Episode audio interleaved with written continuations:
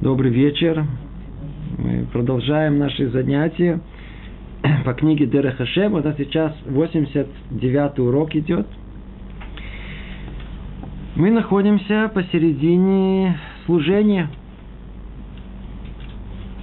Какие наши обязанности?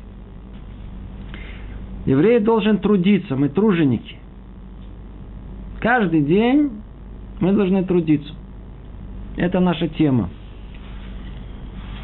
И вся глава, шестая, в которой мы находимся, она говорит о том, как начинается день с утра, как мы просыпаемся, что мы говорим, какого умовения рук мы делаем, что происходит после этого, в чем служение дальше происходит – э, цицит, филин. И естественно, что день начинается со служения, истинного служения, э, труда, это молитва. И переходит Рамхаль после этого и начинает объяснять подробно, из чего молитва состоит, указывает на четыре части. Первая часть это курбанот, жертвоприношения. После этого мы говорили о псукеде земра, о восхвалениях. После этого есть, и после этого идет э, благословение Криадшма и само Криадшма. И четвертая сама молитва. Так мы с вами разобрали. После этого, это было на прошлом занятии, и Рамхаль раскрыл нам э, невероятную глубину, на основе какой структуры построена молитва. То есть та молитва Шманайсер – которую мы с вами молимся, произносим каждый день, она соответствует точной структуре мира. Она не просто так. Она основана на тех трех основах, на которых весь мир наш держится, как мы сказали, о мерах управления Творца в этом мире, на двух противоположностях и на соединении этого, на добре милосердии с одной стороны и и правосудии и строгости с другой стороны, усредненной, то есть э, э, совершенной, совершенному балансу этих двух сил посередине, ну, называют Рахамим. Вот эта триада, она соответствует нашим праотцам, которые, в принципе, раскрыли каждый из этих проявлений Творца в этом мире – они не только их раскрыли, они и достигли их в своем труде. Поэтому, как бы имя Бога на них и написано. И согласно вот этим трем нашим праотцам, согласно этим трем сил и основе нашей, объясняет Рамхаль, как все в мире, в принципе, откуда это все исходит, объясняет он, из четырехбуквенного э, имени, имя Творца, когда первые три, это они соответствуют как раз именно этим трем силам, трем э, праотцам, и четвертое, это та, которая непосредственно уже принимает это, это уже цель, это для чего надо было начать весь этот процесс. И так построено все в мире, и так построена молитва. Начинается тремя благословениями, мы знаем, то есть тремя, молитва начинается 18 тремя восхвалениями. Они соответствуют Аврааму, Ицхаку и Якову. Посередине есть изначально 12 благословений. 12 это тоже э, 4 раза по 3. Они тоже состоят из триад. И заканчиваются э, тремя благодарностями снова согласно Аврааму, Ицхаку и Якову. То есть та молитва, которую молится, мы молимся, она не, даже сказать, что она продумана, по-видимому, не соответствует э, истине. Она просто одета на понимание структуры мира духовного, как духовный мир устроен, так и молитва устроена. И то, что нам раскрывает тут Рамхаль, это маленькая толика того, что есть на эту тему есть огромное количество э, изысканий наших мудрецов. Давайте перейдем теперь к следующему параграфу. Мы сейчас в параграфе 12. Может быть, чуть-чуть прочтем до этого, чтобы соединить 11 и 12 параграф. Говорит Рамхаль так, упоминает эти три категории высшего воздействия. И говорит, эти три категории соответствуют трем первым эпитета Творца в молитве тоже.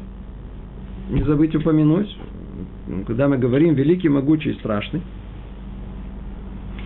После этого он говорит так. Должным образом эти, эти категории привлекают заслуги трех праотцов.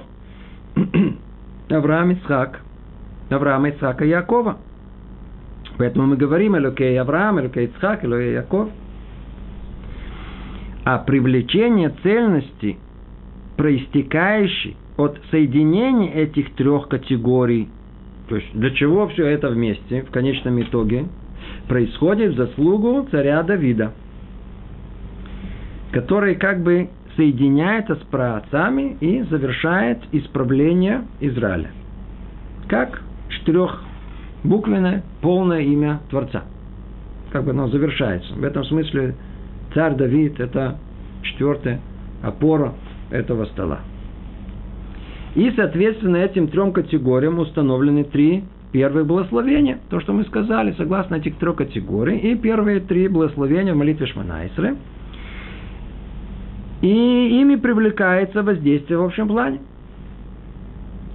Это первые три брахи. Вслед за этим 13 промежуточными благословениями. То есть эти 13 э, имеется в виду 12 и дополнительно, которые э, в более позднем периоде ставили наши мудрецы, это, это просьба о тех, которые выдают еврейских народ. То есть, э, по-русски как их называют? Мальчины. Мальчины. Э, пред, предателей, доносчиков, доносчиков. По-видимому, была очень нехорошая ситуация тогда, и с тех пор, как вставили, так оно и осталось за наши дни, хотя есть мнение, что эта браха, она была и раньше. То есть, хотя мы говорим 18, то есть посередине 12 брахот, на самом деле их 13. Э, Говорит Рамхаль, вслед за этим 13 промежуточными благословениями это воздействие привлекается в частности по мере необходимости. Тремя последними благословениями это воздействие усиливается и занимает свое место в э, получателях посредством благословения, которое мы выражаем за него. То есть то же самое усиливается еще и тремя последними благословениями. Итак, подводит итог и говорит, таково исправляющее действие молитвы в общих чертах. Действительно, это только в самых-самых общих чертах, это общая структура, хотя бы намек о чем речь идет. Теперь продолжает Рамхали говорит в 12 параграфе. Мы описали порядок молитвы в будние дни. И действительно, все, что мы говорили, это молитва обыкновенная в будние дни. А молитва в дни праздничные какова? Давайте снова посмотрим на ее структуру. Структура молитвы праздничной чем отличается от обыкновенной? Вот эти 13 просьб, которые находятся посередине между восхвалением и благодарностью, они исчезают, нету их. Хотя и должны были, по идее, бы быть. И вместо них есть всего лишь одна единственная браха. И каждый раз эта браха имеет другой нусах, она имеет другое содержание, в зависимости от того, какое событие происходит. Вечером в субботу одно, утром другое, днем третье. В празднике похоже, только меняется определенная часть, та, которая соответствует непосредственному празднику. Сукот, э, Песах, Шавот, Сукот. Дополнение есть в Роша Шана в Йом-Кипур. Итак, говорит Рамхаль, мы описали порядок молитвы в будние дни, но в святые дни Творец не стал утруждать человека более, чем семью благословениями. Ибо день сам по себе освящен и благословен, что помогает привлечению воздействия свыше. То есть уже не требуется, как тут раньше сказано, исправления полного, которое мы воздействуем посредством молитвы, которая включает эти 13 промежутков средних благословений. А достаточно в субботний день или в праздничный день э, брахи посередине, одной. Это уже достаточно. Как тут сказано, ибо день сам по себе освящен, и он благословен. То есть эти дни, в принципе, субботний день, по сути своей, праздничные дни, это дни достатка. Будем говорить об этом и о праздниках, и о субботе. Суббота – это результат всего, это, это чуть ли не грядущий мир. Там человек уже наслаждается теми усилиями, которые он сделал в течение недели. Другими словами, в субботу нечего просить, мы и так все получили. Есть святость сама по себе в субботе. Поэтому и нету потребности просить. Дай мне разум, дай мне э, парносу, дай мне деньги, дай мне... Все уже в субботу, в субботе уже есть. Все она уже сама по себе приносит. Поэтому в этот день есть всего лишь одна единственная браха, посвященная сути самого дня. Как мы сказали, в субботу, в зависимости вечер, утро или день, меняется и содержание. То же самое в празднике. И поэтому, продолжает Рамхали говорит, достаточно усилия относительно общего. И это семь благословений. Первых, три первых, соответственно, трем общим категориям воздействия. И также три последних, как мы упомянули выше. Среднее же благословение относится к святости дня, в общем, чтобы она усиливалась, сияла и властвовала, совершенствуя все детали творения. И мы еще это обсудим ниже. То есть подводит он итог и говорит только о непосредственно структуре молитвы праздничной, как, которую каждый, надеюсь, знает, что первые три благословения точно такие же, как и в будний день. Последние три благословения благодарности точно такие же, как в будний день, а меняются только посередине. Вместо 13 этих просьб, которые в будничные дни, у нас есть одна единственная, которая связана непосредственно уже с э, самим событием, то ли субботой, то ли с праздником. Давайте перейдем дальше. Тринадцатый параграф. Продолжает Рамхали говорит. Еще необходимо знать, что вся совокупность миров разделяется на четыре части.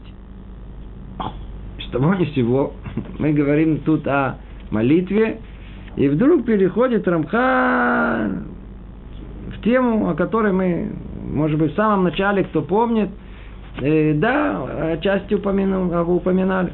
Сейчас он переходит нам к разбору, повторению структуры миров. Как устроен духовный мир. Причем тут, на первый взгляд, это к той теме, которую мы с вами сейчас разбираем. Абстрактную тему структуры строения мира мы разобрали в самом начале, когда было описание, как был мир сотворен. Сейчас мы занимаемся чем? Непосредственно конкретные инструкции, что надо делать. Что надо конкретно делать? Молиться надо, надо трудиться, надо как, что. Рамхал хочет, чтобы мы поняли гораздо глубже, что мы делаем. Он сейчас нам раскроет необыкновенную глубину, как построена молитва в целом. Что ему приходится, как всегда. Методически правильно, что построить материал, нужно сделать введение. И вот он делает это введение. Сейчас попробуем мы тоже его сделать. Что поймем, то поймем. И только после этого введения мы поймем очень большую глубину, которая кроется за структурой нашей молитвы. И так говорит Рамхаль. И еще необходимо знать, что вся совокупность мира разделяется на четыре части. Может быть, Нам тоже придется сделать видение, чтобы понять, о чем тут речь идет. Рамхаль говорит о скрытом. Он говорит о духовных мирах. Он говорит о том, как устроен мир на самом деле. То, что скрыто от наших глаз. Часть Торы, которая занимается этим, мы называем ее Тората Сод. Это Тора скрытая. Сейчас Кабалой называют. В свое время, как мы знаем, Рамхаль, э, он написал много книг на эту тему. Был не только величайшим э, исполнителем всего еврейского и находился сам как личность на уровне совершенно нам непостижимого, он был величайшим знатоком этого. Но так как произошло то, что произошло, ему запретили заниматься внутренней частью Торы, то есть запретили в том смысле, чтобы он не публиковал ничего, что связанное с этим, то ему пришлось писать языком скрытым, как общее описание. Но естественно, что каждый понимает, на что он тут намекает. Не упоминая конкретно, что имеется в виду, Рамхаль говорит, знаете же, о том, что в мире есть четыре части. Мир наш, духовный, делится на четыре части. Что за четыре части? Это уже было, было уже сказано в прошлом. Есть четыре духовных мира. То есть тот мир, который мы видим, это не есть истинный мир. Эта тема сама по себе, мы ее не войдем снова и снова, чтобы говорить о, о том же уже много раз. Это нет, не есть истинный мир. Истинный мир скрыт от нас. Даже по-простому мы понимаем, что э, то, что касается мира материального, то ясно и понятно. Его можно увидеть, материальный глаз видит материальное какое-то соответствие, какой-то предмет материальный.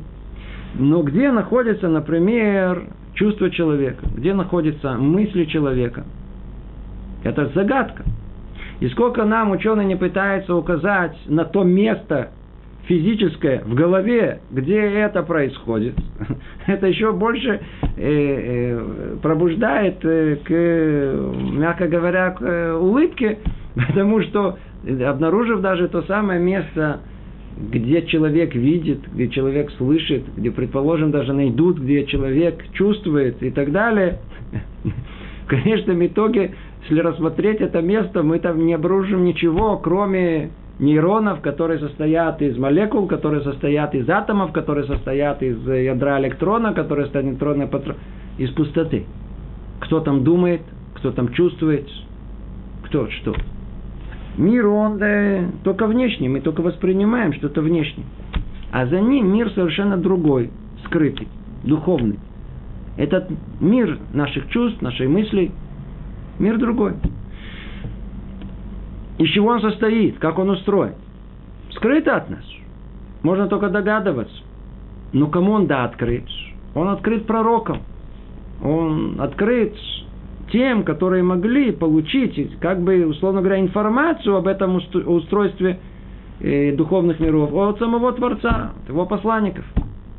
Поэтому, по этой причине мы и знаем, как устроен этот мир. Так вот, мир этот устроен необыкновенно, точно, ясно. И Рамхаль был величайшим знатоком понимания, как этот мир устроен. И вот он только говорит нам самые общие мысли, самые такие, самые-самые-самые общие, которые есть о устройстве мира. И говорит, знаете же, что духовный мир, тот самый, который скрыт от наших глаз, он состоит из четырех частей. Есть мир низший. Есть мир низший. Его называют миром действия. Неважно, как его назвать. Главное понять саму идею. Его называют миром действия. Над ним находится мир, который его называют миром э, созидания, назовите его, не знаю, Ламитира. Это второй мир. Третий мир над ним – это мир э, сотворения, можно вот так назвать. И там другие качества и свойства. И над ним есть еще мир четвертый. Его называют Сулама Ацилут. Там как бы находится присутствие самого Творца. Э, это то, что он тут говорит. Знаете же о том, что вот мир, тот скрытый, который у нас, от нас, он разделяется на четыре части. И теперь он начинает их чуть-чуть э, разворачивать, э, объяснять минимально. Начинает с нашего мира. Этот наш мир разделяется на две части. Высшую и низшую. Выше небесное называется миром небесных сфер. Гальгалим. Низшее, базисное, называется низшим миром. И все они составляют один мир. Один мир.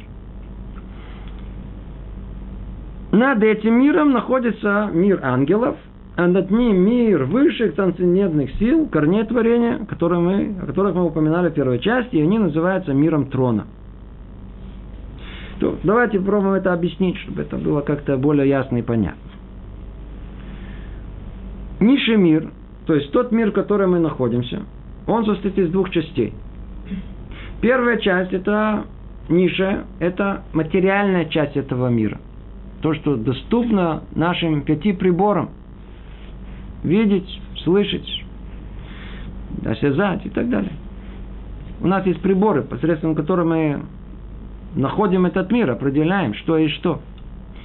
Это есть мир материальный. Его можно исследовать.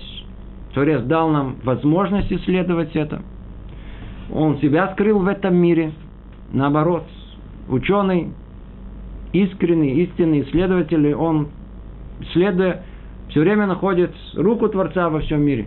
Не перестает удивляться от всей невероятной сложности, которая скрыта в этом мире, порядке, структуре, красоте, которая она есть. Это мир материальный.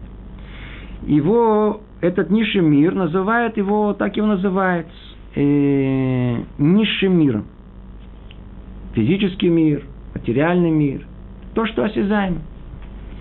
Над ним, только слово «надо», но сейчас мы обговорим, это не над ним, это прямо в нем находится, тут же находится мир духовный. Когда мы говорим о духовном мире, на самом деле этих духовных миров там, вот в нишем, который называется миром действия, огромное количество, невероятное количество. Мы туда даже не входим, в эту, в, в эту тему саму по себе. Может быть, добавим два слова, чтобы понять, чем отличается один мир от, от другого. Есть три базисных понятия, которые мы тоже уже упоминали. В каждом из этих миров, в каждом из этих четырех миров есть три составляющие, без которых ничего не существует. На языке нашем не называется Мир, год, душа. Так по-русски переведем это сразу. Что такое мир? Если мы бы должны были это сказать на языке современном, мы бы сказали бы пространство, время и содержание, душа. То есть то, что скрыто.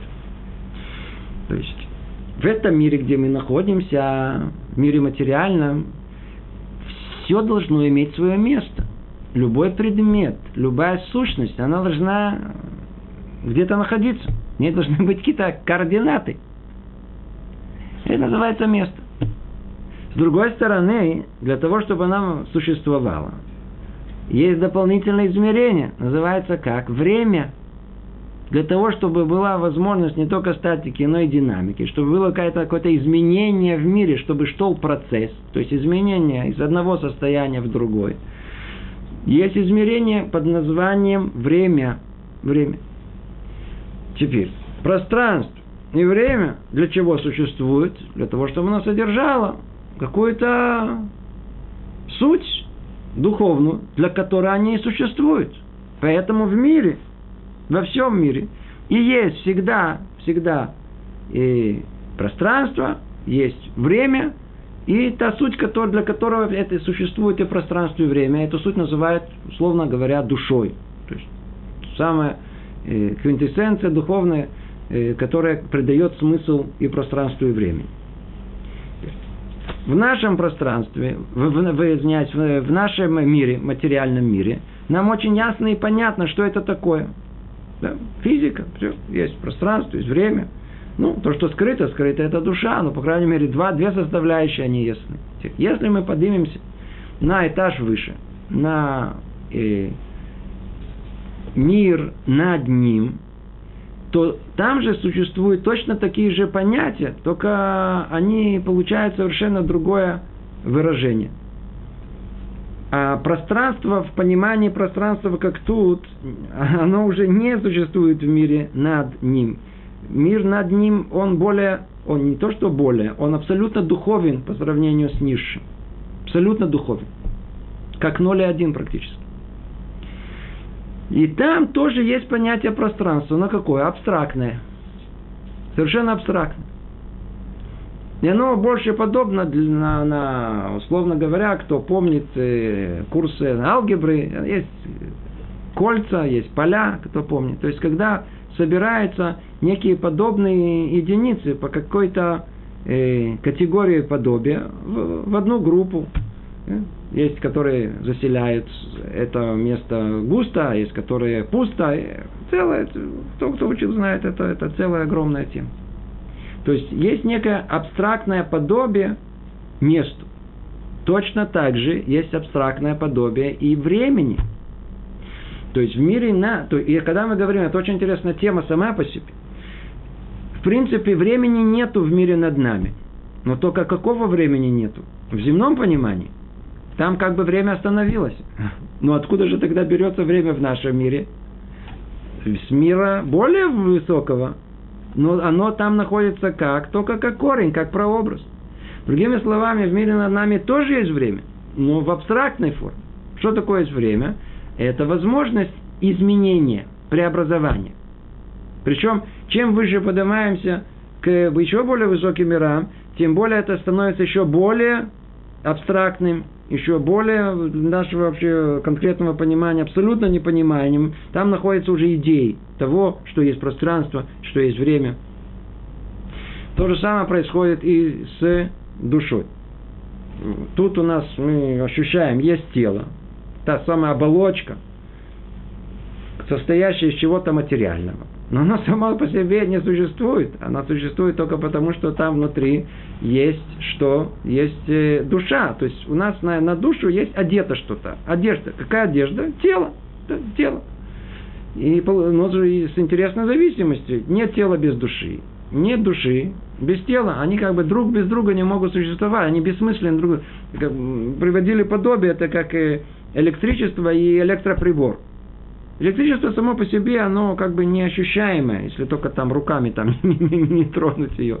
Оно невидимо, неощущаемое, казалось бы, вроде ничего нету. И оно само по себе смысла не имеет. С другой стороны, если возьмем там лампочку, то лампочка сама по себе, как материальный предмет, тоже смысла не имеет. Но когда мы соединим электричество и лампочку, о, тогда мы видим – что лампочка, как тело, оно как бы одевается на электричество, а тогда электричеству есть выражение, что оно есть, в чем это проявляется, в том свете, который лампочка дает, материальном. Это очень далекий, ну, условный пример того, как и то же самое душа, она присоединяется как бы к телу. Когда она присоединяется к глазу, то мы видим, присоединяется к ушам, мы слышим.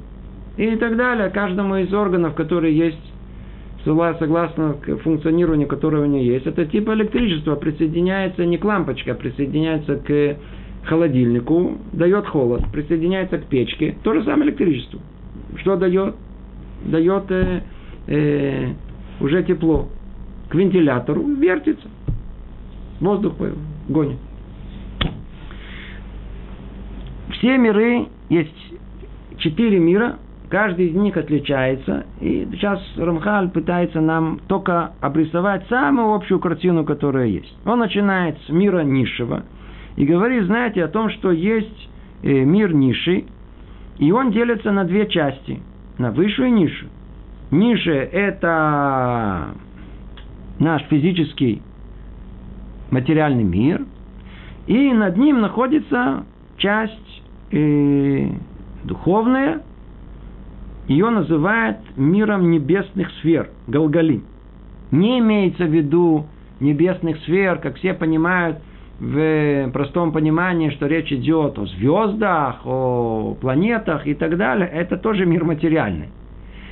Но, тем не менее, почему он так называется? Потому что вот эти понятия, звезды и даже планеты, в понимании нашей Торы это понятия, э, которые э, прячут за собой и духовность. Звезды это не просто звезды. Связь между духовным и материальным в этом мире, она через эти звезды. Звезды это вещь очень-очень самая одна из загадочных и непонятных, что есть в мире. С точки зрения еврейской, это, это, они это называется гальгалим. Это, условно говоря, есть небесные сферы. Но не имеется в виду э, астрономические. Хотя и есть некое астрономическое соответствие этому. А то, что кроется за ним, та духовная сущность, которая их порождает. Это то, что есть в мире под названием мир действия. Мир действия – это тот мир, где непосредственно мы в состоянии что-то творить, делать, делать. То, что человек делает. Делает мецвод, делает оверот, не дай Бог. В том же мире есть духовная надстройка, необыкновенно сложная, которая, которую тяжело нам представить. То есть вся духовная сущность наша находится только в этом мире. Минимально, минимально, которая есть, она у всех людей. Неважно как, находится в этом мире действия. Продолжает Рамхали говорить, над этим миром находится мир ангелов. Что за мир ангелов? Мир ангелов – это Улама и Тира, это мир, в который, условно говоря, есть э, некие субстанции, которые определяют, что в конечном итоге будет в нашей душе. Есть кто дает определение этому миру как мир чувств. Например, мы чувствуем. Почему мы чувствуем? Почему есть чувство любви? Почему есть чувство ненависти? Почему есть э, чувство жалости? Почему иногда радость пробуждается? Что это такое? Где это?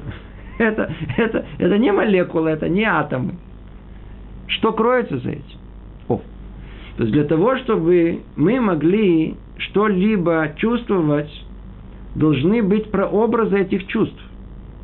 Если есть чувство под названием любовь, зависть, гнев, то должно быть какой-то прообраз любви, гнева, зависти. Это должно быть, где должны быть кирпичики, основа этого, из чего все это состоит. Чувство любви, оно очень-очень у всех может быть подобное. Но, тем не менее, его мощность у всех по-разному. Кто-то любит так вот, а кто-то любит на, на всю катушку. Есть кто завидует чуть-чуть, а есть кто завидует. То есть нужно для того, чтобы человек мог испытывать сильное чувство, чувство зависти, значит, должен быть прообраз этого сильного чувства зависти.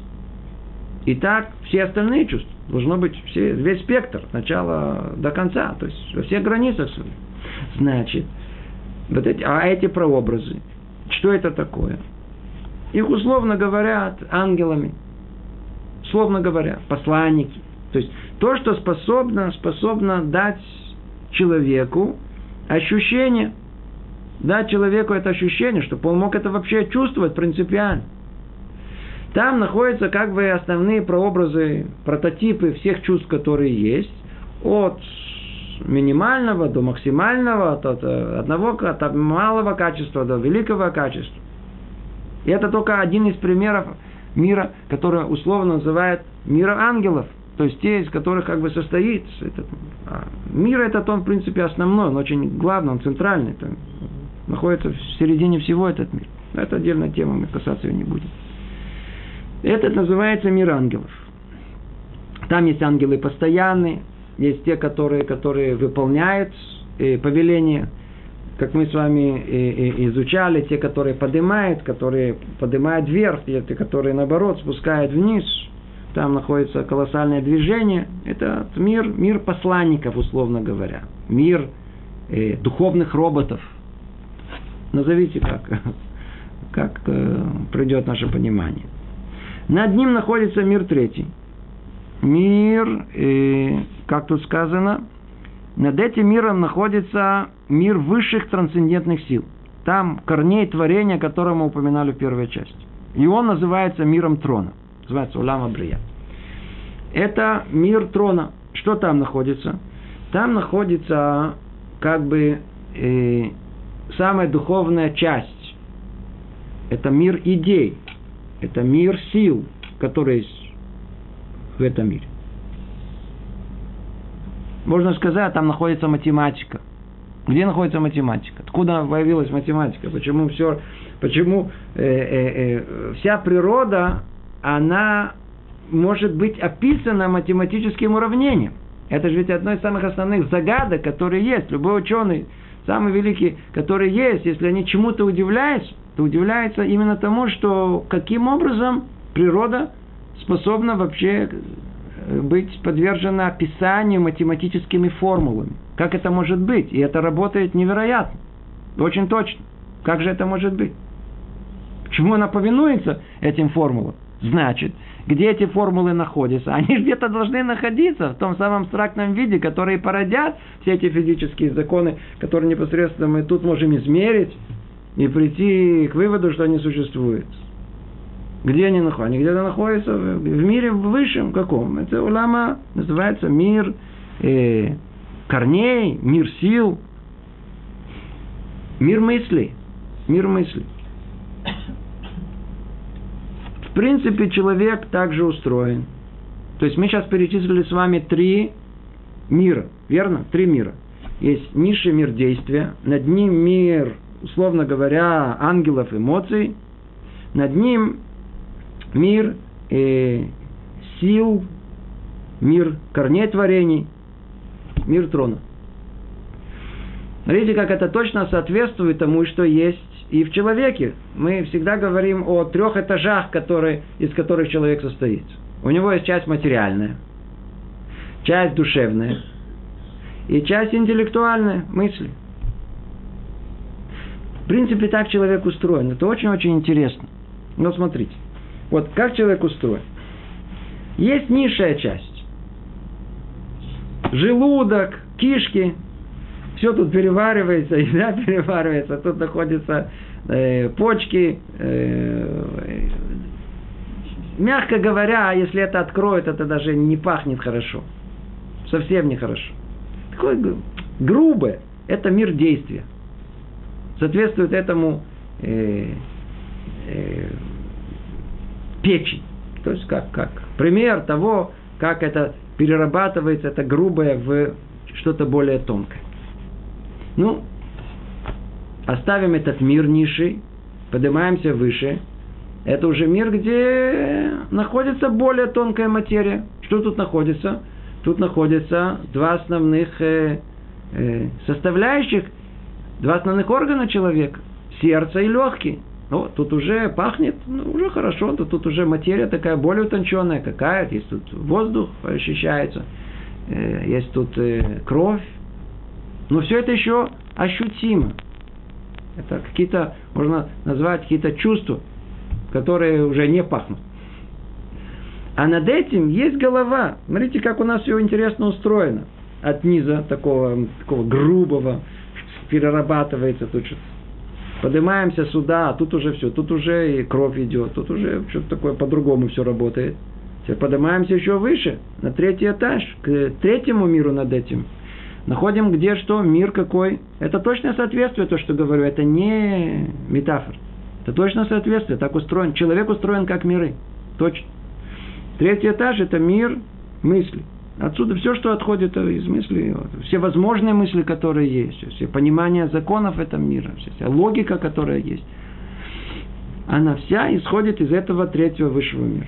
То есть в каком-то смысле третий мир, он самый чистый, самый абстрактный, и он как бы, и только разумом можно понять Творца. Человек не может понять Творца и осознать его э, существование не телом и не чувствами своими, а только разум. Поэтому и четвертый тот самый мир, сейчас мы к нему приходим, который называет Улама Ацилут, это место как бы присутствия Творца, он как бы покоится на этом мире мысли. Поэтому он как бы сидит на троне. Поэтому и называют его мир трона. То есть он как бы основа, только разум, он основа понимания Творца, осознания того, для чего человек живет, что и как и почему. То есть есть ясная, четкая структура. Низший мир, материальный, идет мир над ним, словно говоря, мир, мир э, переходной, переходник такой, мир ангелов, мир эмоций, над ним мир мыслей, мир сил, мир корней творения. Он же называется миром трон. Три мира. Над ним есть мир, который мы стараемся вообще даже не упоминать и не говорить. Называется улам ацилут. Слово ацилут на иврите, кто понимает, от... есть два корня, так говорит э, Рахами Боложин. Слово ацилут от слова эцель, у. То есть речь идет у, у, то есть говорит о связи с кем-то. Что такое у? Я нахожусь у него, то есть я связан с ним. Это как бы Эцель Кадош Баруху, у Творца. Простой перевод. Есть еще одно название, то есть еще один перевод того же слова ацилут, от слова ля ациль, то есть ля шпе, оказать воздействие. Все, что есть в мире, оно исходит из этого самого высшего четвертого мира, там, где как бы находится присутствие Творца. Там как бы находится присутствие самого Творца. Сейчас мы увидим, что существует принципиальная разница между миром высшим, Улам Ацилут, и этими тремя низшими мирами. Об этом сейчас говорит нам э, Рамхаль дальше. Говорит так. На еще более высоком уровне мы можем говорить о совокупности воздействия Всевышнего, раскрытии его света, из которой проистекает все бытие, от которого оно зависит, как мы упоминали. То есть, по-простому он говорит, что над этими тремя мирами есть еще более высокий, четвертый мир. И что там? Там есть совокупность воздействий Всевышнего. Там есть раскрытие его света. И из него проистекает все бытие. И от него все зависит. То есть корни всего находятся там. Итак, то, что нам Рамхаль э, раскрыл, раскрыл нам структуру духовного мира, как духовный мир устроен. Неоднородно, а так же, как мир материальный, очень, на первый взгляд, состоит из огромнейшего количества составляющих. Определенная структура есть в этом мире. В духовном мире и еще намного-много-много сложнее. И самое первое, как если мы им сказали в этом мире, э, как наш, на, на наш мир э, земной шар из чего состоит? Он состоит, скажем, из горы, э, равнины и океан. Это было как бы самое общее определение. Так он тоже нам определяет. А из чего состоит духовный мир? Да, он говорит нам, есть мир низший, есть над ним второй, есть третий. Есть мир четвертый. Тот самый, из которого все исходит. Он корень всему. Теперь продолжает Рамхали говорит, в метафорическом смысле мы относим ко всей этой совокупности воздействий понятие мира и называем его миром божественности. То есть, несмотря на все, сейчас он это обговорится, он говорит. То есть, что он хочет сказать? Что мы четвертый мир называем миром. Да, называем миром. Улам, и, и называем его миром божественности, то есть миром как бы божественного присутствия, источника божественности, который есть в этом мире. Но очевидно, продолжает Рамхаль, что назвать его миром можно только аллегорически, как мы упомянули, и по причине, которая ниже будет объяснена. Теперь дальше и до конца этого он объясняет нам, почему на самом деле нельзя называть высший мир миром, улам чтобы, не дай Бог, мы не подумали, что он такой же, как и три низших. А почему же его называют, тем не менее, миром? Чисто аллегорически, чтобы мы могли, как люди, которые ищут способ коммуникации, понять друг друга, чтобы приклеить ему что-то, чтобы, иначе мы никак не сможем его назвать. Он называется, да, миром, только аллегорически. Но на самом деле он не мир в понимании, как три низших, о которых мы говорили. Теперь он объясняет нам это. Три же предыдущих мира называются этим именем в его прямом значении. Ибо миром называется сообщество многих сущностей и различных объектов, находящихся в одном концептуальном пространстве, разделяющихся на многие группы и находящихся друг с другом в различных отношениях. Ах, это, смотрите, как Рамхаль объясняет, что такое мир. Во-первых, очень интересно, что по-русски это тоже хорошо звучит. Мир, э, мы знаем, э, не одно значение. Есть мир, в понимании э, свет, все знают, мир. А есть мир в понимании дружбы и братства. Заключили мир. В каком-то смысле это очень точно. То есть, что хочет сказать нам тут Рамхаль? Что низшие миры, три низших мира, первое, второе, третье, о котором мы говорили, они миры в простом понимании этого слова. Почему? Там есть огромное количество составляющих. Там есть отдельные объекты, которые заполняют эти миры. И они все находятся в некой гармонии, в миру, между собой. Причем говорит, что несмотря на то, что они необыкновенно разные, то есть, как он, давайте вернемся к его определению. Тут каждое слово это просто золото. Ибо миром называется сообщество многих сущностей, сообщество многих сущностей и различных объектов. То есть он говорит, что значит сущность, что значит объекты. То есть то, что составляет суть, и то, что содержает, составляет внешнюю форму, то есть форма и содержание. То есть сразу указывает на нам, о том, что у всего в этом мире, как миром низшим и высшим, есть и содержание, и форма. То есть то, что скрыто от нас, и то, что открыто. И их огромное количество, то есть и сообщество этого. Теперь они, все они находятся в одном концептуальном пространстве. То есть они все находятся в неком соответствии. То есть, как мы сказали, есть то, что соотносится с миром низшим, не может находиться в мире более высок. Про образы ангелы они такие, какие есть в мире сотворения, мире, мире, мире, мире Алама и Цира. Это, это их мир, это их одна концепция. Мир идей – это другая концепция. Их нельзя поменять. Это как бы две не, не, не, несовместимые, э, несовместимые как бы категории, которые есть. Поэтому есть отдельно мир идей, есть отдельно мир чувств. Снова только что мы только поняли. Только в человеке, так как это существует в этом мире раздельно, то и так и мы. Мы можем параллельно и чувствовать, и думать. Параллельно думать и чувствовать. Единственное, что, э, какая сила оказывается сильнее нас. Может ибо оказаться такое, что человек может как расчувствоваться и потерять голову. А иногда может наоборот. Силой разума полностью вытеснить чувства желаемая картина какая? Чтобы чувство оставалось и жили в гармонии. Другими словами, э, картина какая жила желаемая параллельности этого мира. То есть, чтобы и был разум, и было чувство, и они уживались. Но они разные. Они относятся к разным, к разным концепциям. К разным мирам они относятся. Это то, что тут он говорит. Они и находящиеся, то есть мир, как он определяет? Каждый из этих трех миров. Снова.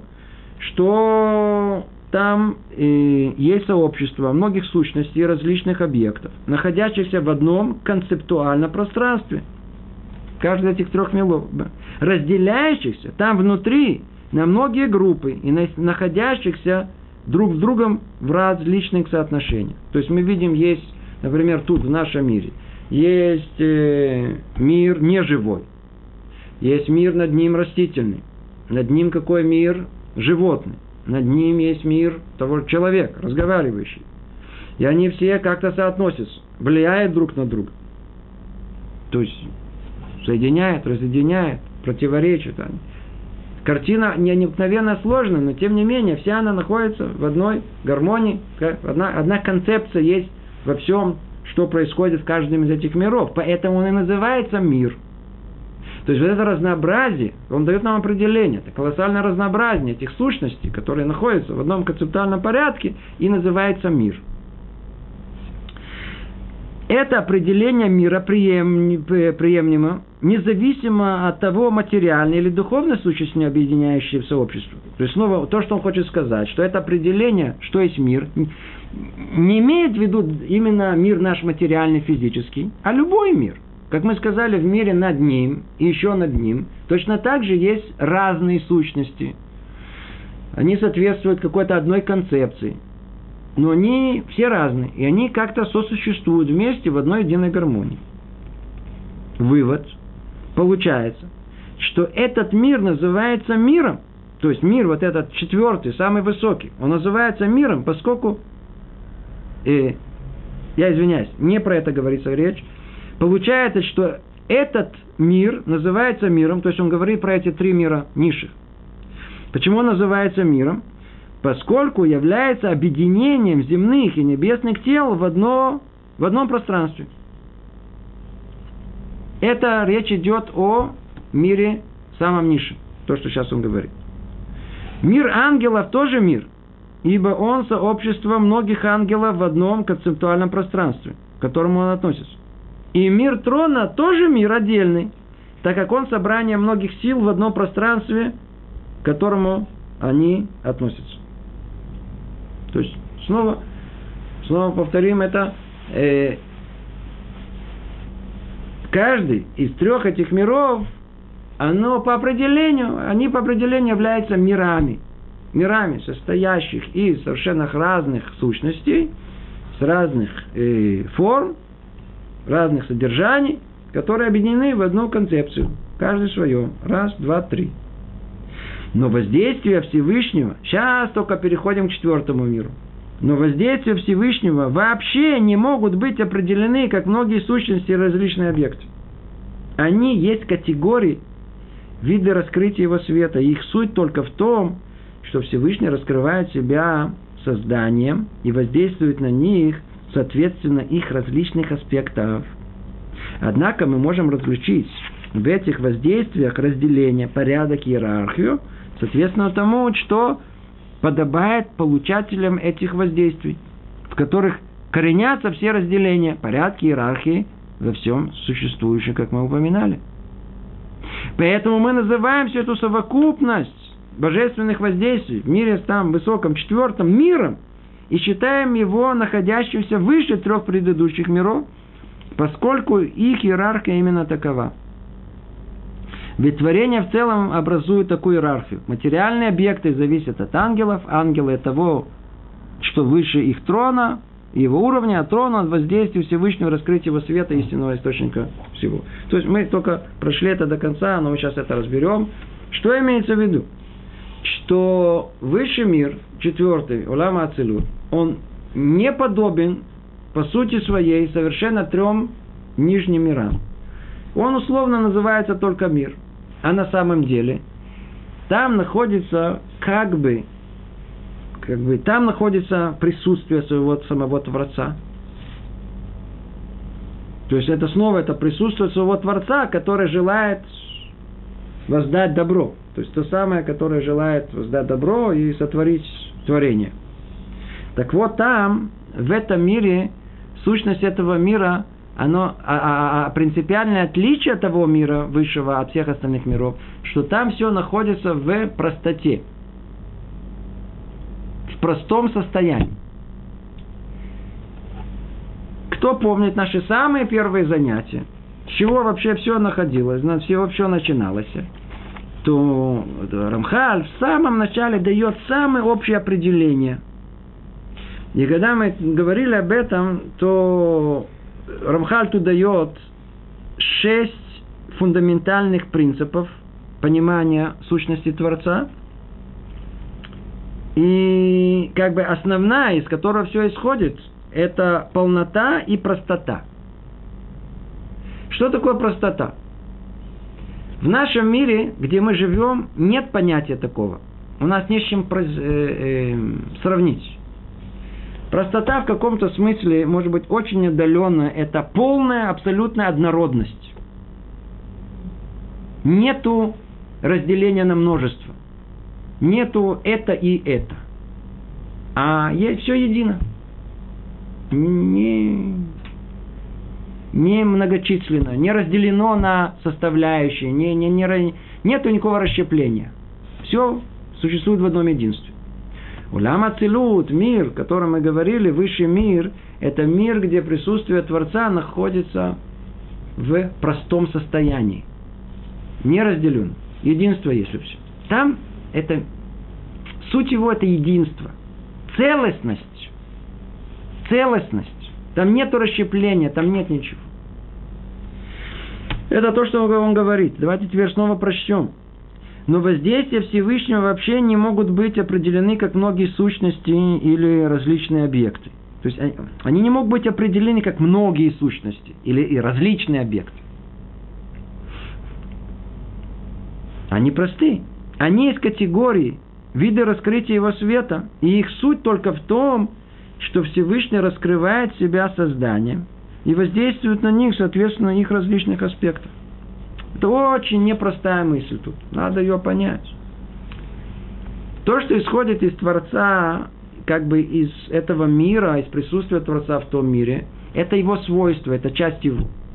Условно говоря, на что это подобно. Вот есть художник. Талант его, художественный талант, и он сам, это, в принципе, одно единое целое. Можно отделить талант его от его, от него самого? Вовсе нет. Он проявляет свою суть, свое я в этом мире своим талантом. Он рисует. Это неразделимое. А если он нарисует картину, то сама картина, само произведение искусства, и он сам, это уже вещь уже разделимая, это уже не то же самое, можно его отделить, можно его продать вообще куда-то, отправить в другое место, и сам талант художника, и его произведение искусства, оно уже не связано никак. Типа подобие этого, как бы, как мы говорили, талант и сам человек, одно единое целое, так и проявление Творца в этом мире, это есть сам Творец. Это есть то, те 10 э, проявлений, как бы качеств, которыми Творец как бы сотворил и управляет этим миром. Они как бы исходят оттуда в одном единстве своем, в одной полноте. Несмотря на то, что мы слышим слово 10, нам кажется, что уже есть в этом какой-то рибуй, какая-то множественность. На самом деле они там находятся в простом состоянии. Хотя должен заметить, что то, что я говорю, надо обговорить, и все гораздо, гораздо, гораздо сложнее, чем мы тут рассказываем. Ему даже не постижим. Но в нашем понимании достаточно понять, и очень важно понять, что и это связано вообще с, с очень глубоким пониманием, что такое, что такое лакут, что такое э, понимание божественности, что в том мире божественности все находится в простом состоянии. Там как бы корни всего. Но находится в простом состоянии. И это, это основное отличие, которое есть. Может быть, еще одно сравнение. Вот есть солнце и есть солнечные лучи. Мы с вами что воспринимаем? Солнце? Вовсе нет. Есть солнце, но мы на самом деле что воспринимаем? Мы воспринимаем солнечные лучи. Солнечные лучи – это то, что мы способны воспринять, но мы не воспринимаем само солнце. Где оно? Оно где-то там. Так и, в принципе, все, все это расщепленное, которое исходит из него, где оно находится? Оно находится в, э, в этих нижних трех мирах. А где само присутствие, источник всего, как бы в своем единстве? Где-то там. Там наверху. Продолжает Рамхали об этом и говорит, что и, э, и их суть только в том, в том месте высоком, что Всевышний раскрывает себя созданием, воздействует на них, соответственно, их различным аспектам. Это то, как он проявляет себя в этом мире. Мире, мире проявления только качества Творца в этом мире.